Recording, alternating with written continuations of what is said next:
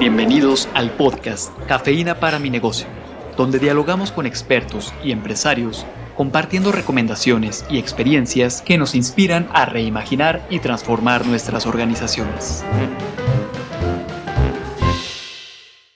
Bienvenidos una vez más a estos primeros episodios de la tercera temporada de Cafeína para mi negocio en este 2023. Qué gusto estar contigo, Carla, y con un invitado que no solo nos ha acompañado desde los primeros capítulos, sino que nos sigue nutriendo de información valiosa para la toma de decisiones para los y las empresarias. Así es. Bienvenido, Nacho. Muchas gracias por estar con nosotros otra vez. Siempre es un gusto, un honor estar con ustedes. Y bueno, Nacho y Rafa, eh, esta semana he estado como muy atenta y muy pendiente al tema de las notas que van surgiendo. Parece que esta semana iba a sesionar la Reserva Federal y en la semana que entra eh, la Comisión Bancaria. Y ha habido cambios en la Junta de Gobierno y demás del Banco de México, pero la nota más relevante o que me llamó la atención es que la tendencia era a que la inflación siguiera en una ruta hacia abajo. Y bueno, parece ser que no, fueron unos cuantos puntos porcentuales. Y la pregunta, Nacho, es, ¿qué está pasando con la inflación? En esa nota yo escuchaba que ahora no respondía a un tema externo, supuestamente, y desde ese periodista, ahora estos ligeros aumentos a la inflación subyacente y no subyacente, que también nos explicarás qué es, eh, respondían a un tema más interno del país que a unas condiciones de fuera. A ver, mira, eh, la inflación se comporta más o menos igual que la selección mexicana de fútbol. En otras palabras. No, sé si eso es tranquilizante o no. Exacto. Es decir, primero veíamos que la bronca iba creciendo. Entonces, la inflación el año pasado estuvo subiendo de manera muy importante, hasta rebasar los niveles de 8%. Al final, el año quedó con una tasa ligeramente menor, 7.82, es como cerró, pero ya había estado a niveles menores en noviembre y en diciembre otra vez empezamos a decir, ay, ay, ay, como que se empieza a complicar. Y efectivamente, eh, sobre todo ya en la segunda quincena de diciembre, se vio una bronca un poco más fuerte.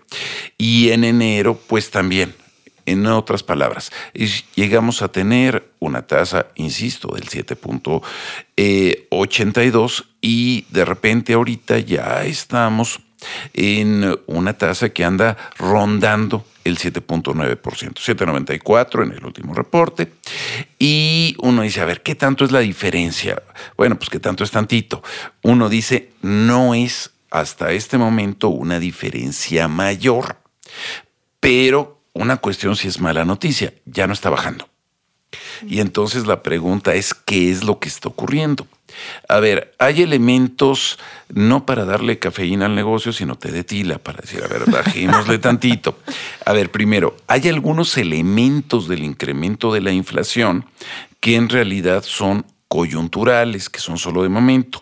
Por ejemplo, los precios que fije el gobierno y los impuestos que fije el gobierno.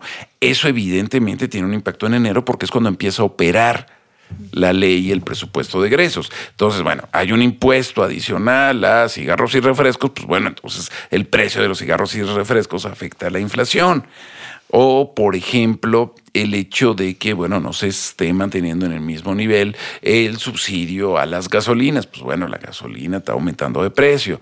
O el caso de la electricidad, que también se genera un ajuste. Bueno, todo eso pega en enero, pero no quiere decir que el gobierno vaya a estar aumentando cada mes los precios de todo eso. Entonces, calmantes montes, pájaros volantes.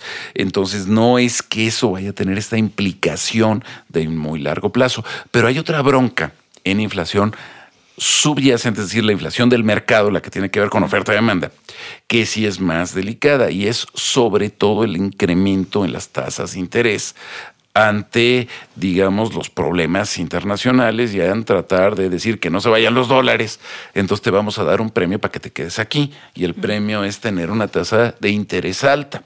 Pero la gran bronca de estar teniendo una tasa de interés al a la fecha de esta grabación del 10.5% y que la semana que entra puede subir al 10.75 o al 11%, eso es una bronca. Porque si tenemos una inflación del 7% y queremos que sea del 5% y tenemos una tasa de interés del 10 o del 11, ay Dios, pues es, por un lado es un premio muy grande para quien tiene lana, pero por otro lado es un costo muy importante para quienes necesitan requerir crédito para producir o para quienes ya están endeudados. Entonces, las empresas que tengan un alto colchón financiero, pues a todo dar, están sacando un premio muy grande. Que no son la mayoría. Pues no. Pero, y las empresas que se encuentran endeudadas o con necesidad de estarse endeudando, ahí sí hay Diosito. Y es una cuestión también de orden internacional. Pero además hay otra bronca estas empresas tienen que estar compitiendo muchas veces con productos importados y si tenemos el dólar fuerte, digo el dólar fuerte, el peso fuerte, pues sale peor porque entonces sale más barato comprar las cosas que vienen en dólares. Entonces, bueno, ahí tenemos otra complicación adicional y un punto más que es grave. Digamos, si pensamos en las empresas, no solo como el empresario, sino como el trabajador, en términos de las afores, a mayor tasa de interés es menos rentable proporcionalmente porque es mayor el riesgo la inversión especulativa y entre otras palabras, en otras palabras, las inversiones en donde las CIEFORES, es decir, invierten precisamente para garantizar las pensiones y jubilaciones de los trabajadores. En otras palabras, por un lado decimos con eso atacamos inflación, pero por otro lado también tiene efectos negativos. Entonces se puede todo al mismo tiempo, bajar inflación, que aumente la producción, que se genere el empleo. Pues yo diría, pues es que no se puede andar tocando la campana de la iglesia y andar en la procesión. Entonces ahí viene la cuestión de las prioridades en lo que estemos manejando ahorita. Y pareciera ser que entonces las condiciones son de incertidumbre digamos y de gran movilidad. Siguen siendo de incertidumbre. Elementos. Sí, y no solo de México. O sea, la gran bronca que es un volado es ¿Va a entrar o no en recesión Estados Unidos? Ah, ese era otro punto que queríamos platicar contigo. Y si va a entrar o no va a entrar, porque algo que yo platicaba con Rafa antes de llegar a este tema de esta cápsula, pues es el montón de despidos de gente que efectivamente responde a lo mejor a un tema de una estrategia de recorte de personas, pero en función de un elemento como ese de la recesión. Es que hay una expectativa. ¿Qué es recesión? Caída en la producción. Si tenemos caída en la producción, entonces las empresas líderes también pueden estarle vendiendo menos a todas las demás. ¿Cuáles son las líderes? Por ejemplo, las plataformas electrónicas. Claro. Entonces lo que estamos teniendo es que todos estos gigantes monstruosos están despidiendo gente a lo bestia y pueden decir es que no es rentable. Pues sí, nada más que las fortunas de Jeff Bezos y Billy Gates y todos estos muchachitos, pues siguen creciendo a lo bestia. Entonces también hay un problema distributivo ahí. Y en ese sentido, ¿qué nos está diciendo hacia el pequeño, mediano empresario que evidentemente, pues probablemente no tenga este gran capital que requiere de eh, a lo mejor un préstamo para seguir operando y que evidentemente el tema de las tasas pues no es muy eh, positivo hacia ello, ¿qué tendría que estar pensando en este momento dado estas noticias y estos, esta información que nos compartes? Mira, si yo no tengo lana y necesito y quiero negociar contigo y tú eres el banco, híjole, pues la verdad es que yo tengo muy pocas posibilidades de poder ganarte. Es como si entro yo contra, contra el Canelo, pues está canijo. Pero si resulta que no soy yo y que pues también estamos por ahí, Carlita, Adriana, Diana, todos ahí contigo, ya juntos podemos negociar mejor. En otras palabras, yo creo que es importante, como lo hemos manejado también en otros programas, el que y no nos quedemos con una estrategia de qué puedo hacer yo individualmente. Creo que es muy importante ver qué pueden hacer los empresarios generando estrategias conjuntas y no solamente estrategias conjuntas frente a gobierno, sino también estrategias conjuntas, sobre todo micros y pequeños, para defender sus posiciones frente a empresas de mayor tamaño, frente a la lógica financiera, de tal manera que puedan negociar en mejores condiciones. Claro. Y que ante esto que bien lo has dicho, ¿no? Ante la crisis están los ganadores o los que la tienen un poco más fácil y aquellos que se ven retados por la situación, pues evidentemente implica generar estrategias colaborativas, como lo pone sobre la mesa, para salir avantes de ello. Es que muchas veces decimos, a ver, ¿qué es lo que le conviene al empresario? Mi, yo contesto con otra pregunta, ¿a qué empresario?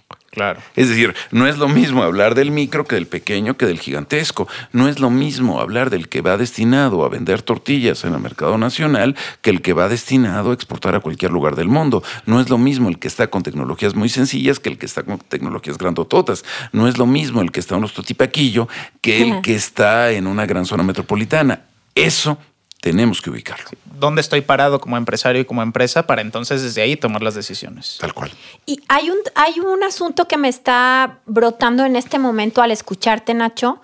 Efectivamente, la parte como incierta, de tanta movilidad, de que si hay recesión o no hay recesión, que si la tasa de interés sube o baja, que si la inflación también ya subió y no subió y tuvo este, estos movimientos, eso va a seguir pasando. O sea, no lo vamos a controlar, es algo que está más grande que nosotros.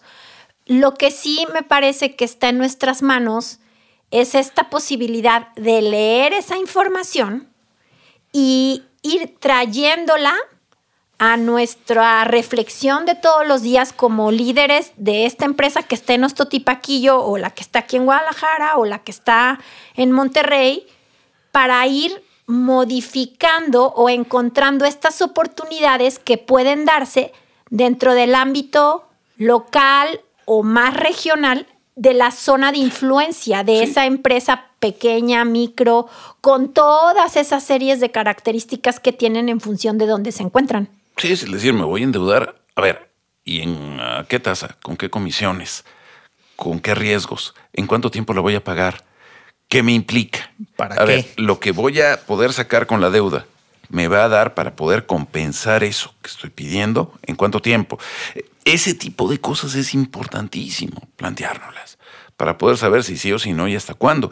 Ahora, yo entiendo, muchos empresarios van a decir, pues no es que quiera, es que necesito. Y entonces, si entonces necesito, ¿cómo poder generar las mejores condiciones para que esto no se convierta en una bola de nieve de la que no pueda salir? Sí, y que justamente tiene que ver con el tema de flujo. Tal cual.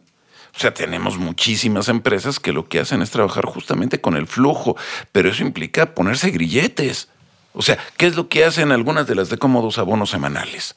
Trabajar con el flujo de la gente. Sí. Y entonces, para comprarme una televisión o para comprarme una sala o para comprarme una moto, pues resulta que me tengo que endeudar durante quién sabe cuántos años. Y pago tres veces la moto o cuatro o tres veces Eso es lo la que hay que evitar. Claro. Me parece, Nacho, que has dado en el clavo que tiene que ver con la claridad de la información que hay al interior de ese pequeño negocio, por chiquito que sea, en la zona donde esté. Hay que leer información del negocio y generarla. Pero por otro lado, relacionarla con lo que va sucediendo en el entorno y a mí me parece que esto responde al propósito central de estas cápsulas, que tiene que ver cómo hacerle para pensar estratégicamente desde lo que hago y desde lo que va sucediendo afuera. Y yo diría, en ese cuidado tampoco dejarse manipular. Esto no es culpa de que hayan aumentado los salarios mínimos. Esto no es culpa de que si pusieron impuesto a los cigarros y a los refrescos, simplemente. Es mucho más complejo y por eso creo que no hay que decir que para abatir la inflación, pues entonces que los trabajadores no puedan comprarse lo básico para sobrevivir. Claro. Pues muchas gracias, Nacho, por tu presencia el día de hoy. Un placer, Nacho, gracias. Que tengan excelente día. La cafeína comienza a hacer efecto. Compártanos sus impresiones en la sección de podcast de nuestro sitio web universidadempresa.iteso.mx.